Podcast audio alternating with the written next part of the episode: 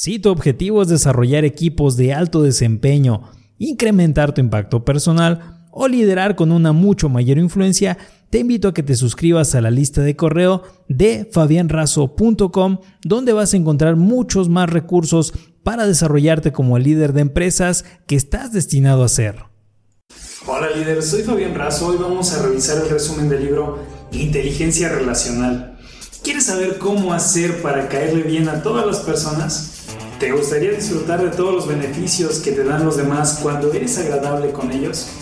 O tal vez solo estás buscando ser más carismático para obtener algún descuento en las tiendas. Vamos a ver todo esto y más hoy con el resumen del libro Inteligencia Relacional. El autor es Jaime García y Manuel Manga. ¿De qué se trata? Este libro trata acerca de cómo mejorar la inteligencia relacional. Nos dice, mi realidad o la tuya.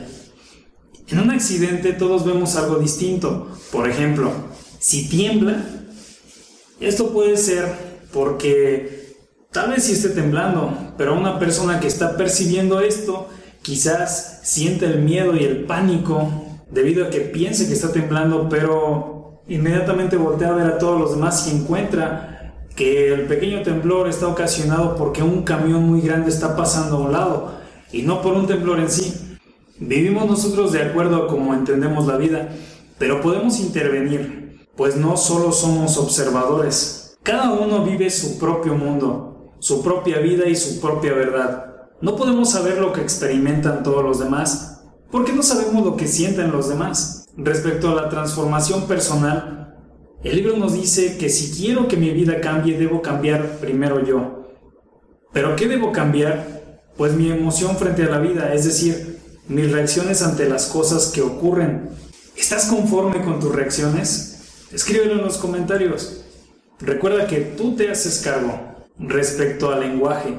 El libro nos dice que nosotros continuamente emitimos juicios cuando lo que decimos no se puede demostrar, como este empleado es flojo, o mi hijo es desobediente, o mi jefe no sabe. A las personas no nos gustan los juicios. Es mejor tener buenas relaciones que buenas razones. Tú no me quieres como yo te quiero a ti, le dice una mujer a su marido. Pero en realidad no sabe lo que él siente. Somos seres emocionales, no seres racionales. Una palabra o un gesto puede cambiar una relación de un momento a otro. ¿El mundo es justo o injusto? Eso depende nada más de tu punto de vista. Ahora, ¿sabemos realmente escuchar? Para poder relacionarnos mejor con los demás, es necesario que aprendamos a escucharlos. Podemos conocer más a la otra persona descubriendo sus aspiraciones, sus preocupaciones, entender las retroalimentaciones que nos da. Recuerda que si puedo cambiar yo, si puedes cambiar tú, cambiarán tus relaciones y puedes cambiar inclusive la forma en que ves al mundo que te rodea. Recordemos una de las máximas de la programación neurolingüística que dice, si cambio la forma en la que veo al mundo, las cosas que veo cambian. Respecto a los principios del lenguaje, las conversaciones crean tu realidad. Con uno mismo, con los hijos, con las amistades, con la pareja, en el trabajo, incluso con la naturaleza. Este resumen ha resultado muy corto, a pesar de ser un libro interesante. Sin embargo, he encontrado que lo mejor que tenía el libro lo he plasmado en este resumen. Por favor, suscríbete al podcast de liderazgo con Fabián Razo o a este canal de YouTube para que podamos seguir compartiendo más resúmenes de libros contigo. Hasta la próxima.